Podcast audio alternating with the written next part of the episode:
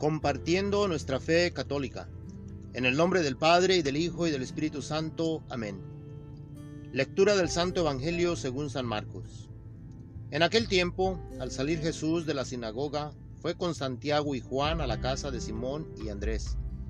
La suegra de Simón estaba en cama, con fiebre, y enseguida le avisaron a Jesús. Él se le acercó y tomándola de la mano, la levantó. En ese momento se le quitó la fiebre y se puso a servirles. Al atardecer, cuando el sol se ponía, le llevaron a todos los enfermos y poseídos del demonio, y todo el pueblo se apiñó junto a la puerta. Curó a muchos enfermos de diversos males y expulsó a muchos demonios, pero no dejó que los demonios hablaran, porque sabían quién era él. De madrugada, cuando todavía estaba muy oscuro, Jesús se levantó Salió y se fue a un lugar solitario, donde se puso a orar.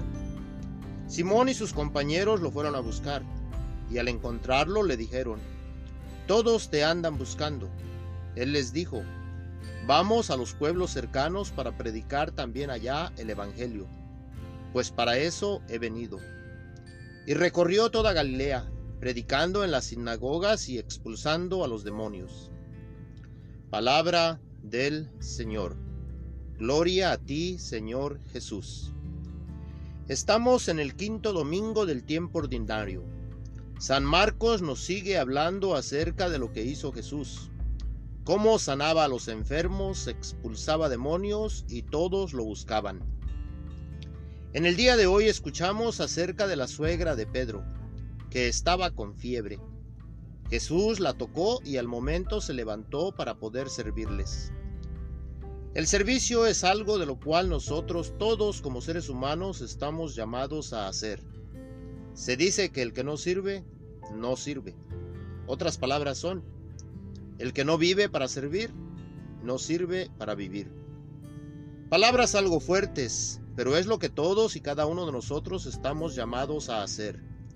Servir a Dios sirviendo a los demás y sirviendo también a nuestro propio ser ya que debemos de cuidar de lo que hacemos, cómo actuamos, lo que pensamos y lo que a veces hablamos.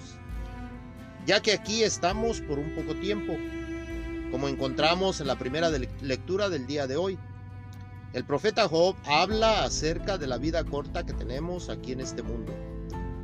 Y así como las flores del campo crecen, florecen, se marchitan y se secan y mueren, así nosotros también tenemos nuestro proceso pero para nosotros este proceso en esta vida va a decidir en dónde estaremos para la vida eterna.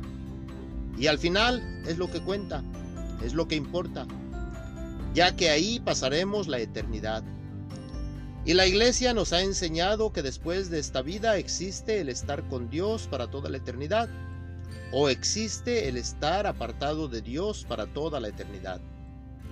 Y se dice que el estar con Dios será alegría, paz, amor, felicidad. Y al estar apartado de Dios será, nos dice la escritura, el rechinar y el crujir de dientes, donde el gusano no muere y el fuego no se apaga. Muchos en la actualidad no quieren que se hable de estas cosas, pero esto es lo que estamos llamados a anunciar como iglesia de Dios ya que Jesús comenzó diciendo, arrepiéntanse, conviértanse, el reino de Dios ya está cerca. Jesús envía a sus apóstoles a anunciar estas palabras y les da autoridad para expulsar demonios, para sanar a los enfermos, para liberar a los cautivos, para dar el aliento de vida que Dios ofrece para todos y cada uno de nosotros, ya que Él quiere que vivamos y no que perezcamos Dios no quiere la muerte del pecador, sino que viva. Tanto amó Dios al mundo que entregó a su Hijo único, para que todo aquel que crea en Él tenga vida y la tenga en abundancia. En el Evangelio de hoy Jesús nos muestra algo de lo que todos estamos llamados a hacer. Y nos dice que muy de madrugada, cuando todavía estaba oscuro, Jesús se levantó, salió y se fue a un lugar solitario donde se puso a orar. La oración es muy importante, ya que si no hacemos oración, es como decir no alimentar nuestro cuerpo físicamente. Estaremos muy débiles espiritualmente. Y a través de la oración nos fortalecemos nosotros mismos y le pedimos también a Dios por los demás, por la humanidad. Le pedimos a Dios Padre que nos dé su Santo Espíritu para que nos ayude a poder llegar a la unidad. Es lo que Él quiere cuando Él dice, Padre, no te pido que los saques de este mundo, sino que los cuides de Él. Y continúa en su oración, llegando a decir, Padre, que todos sean uno, como tú y yo somos uno. Para llegar a ser uno con Jesús, solamente lo podemos lograr por medio de la unidad en lo que Jesús vino a enseñar y a revelar. Ya que si tenemos diferencias de fe, diferencias de lo que creemos como Dios, nunca podremos llegar a la unidad. Tal vez podremos hacer cosas juntos, pero no unidos. Estamos llamados, la iglesia, a anunciar a Jesús como el Mesías, el Cristo, el ungido, el Dios entre nosotros. Para poder llegar a Dios Padre solamente es por medio de Jesús. Sería bueno aquí preguntarnos, cuando Jesús oraba, ¿a quién oraba?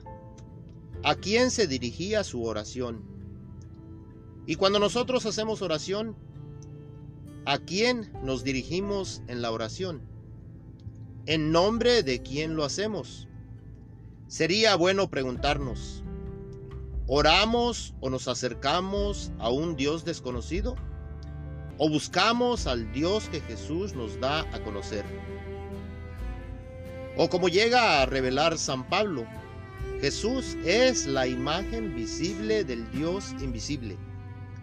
A Dios no lo podemos encontrar fuera de Jesús, quien se ha hecho visible para no ser un Dios desconocido. Esta es la buena nueva que Jesús nos viene a revelar. Y para mostrar su autoridad, para mostrar quién es Él, sanó y sana a muchos enfermos. Y expulsó y sigue expulsando demonios por medio de sus ministros tengamos en cuenta las palabras que el profeta Job nos dice en la primera lectura. La vida del hombre en la tierra es visa de soldado y sus días como días de un jornalero. ¿Cuándo será el día? Se pregunta él, y sería bueno nosotros también preguntarnos, ¿cuándo será nuestro día? ¿Estamos preparados para ese día?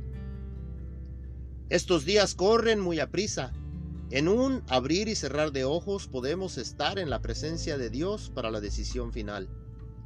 ¿Para dónde iremos? En el Salmo se nos invita a alabar al Señor nuestro Dios. Es bueno empezar a practicar desde esta vida lo que tal vez haremos para toda la eternidad. Porque es hermoso y justo el alabar al Señor.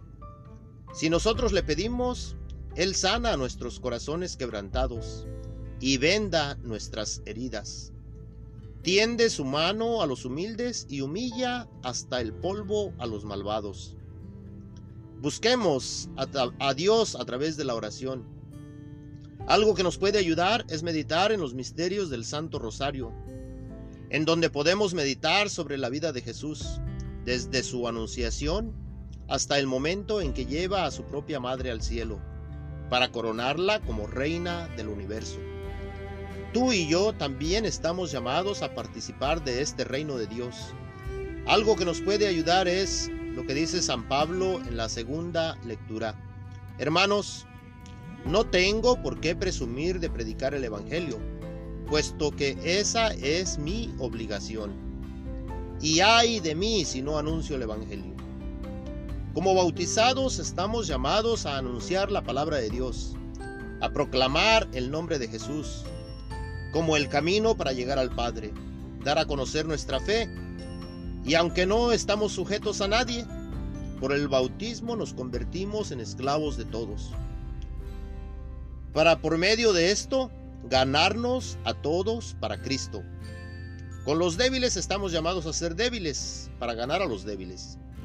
Y hacernos también fuertes con los fuertes para ganar a los fuertes. A fin de que podamos ganar a todos para Cristo. Esta es la misión de la iglesia, ganar a todos para Él. Y solamente para Él, para nadie más.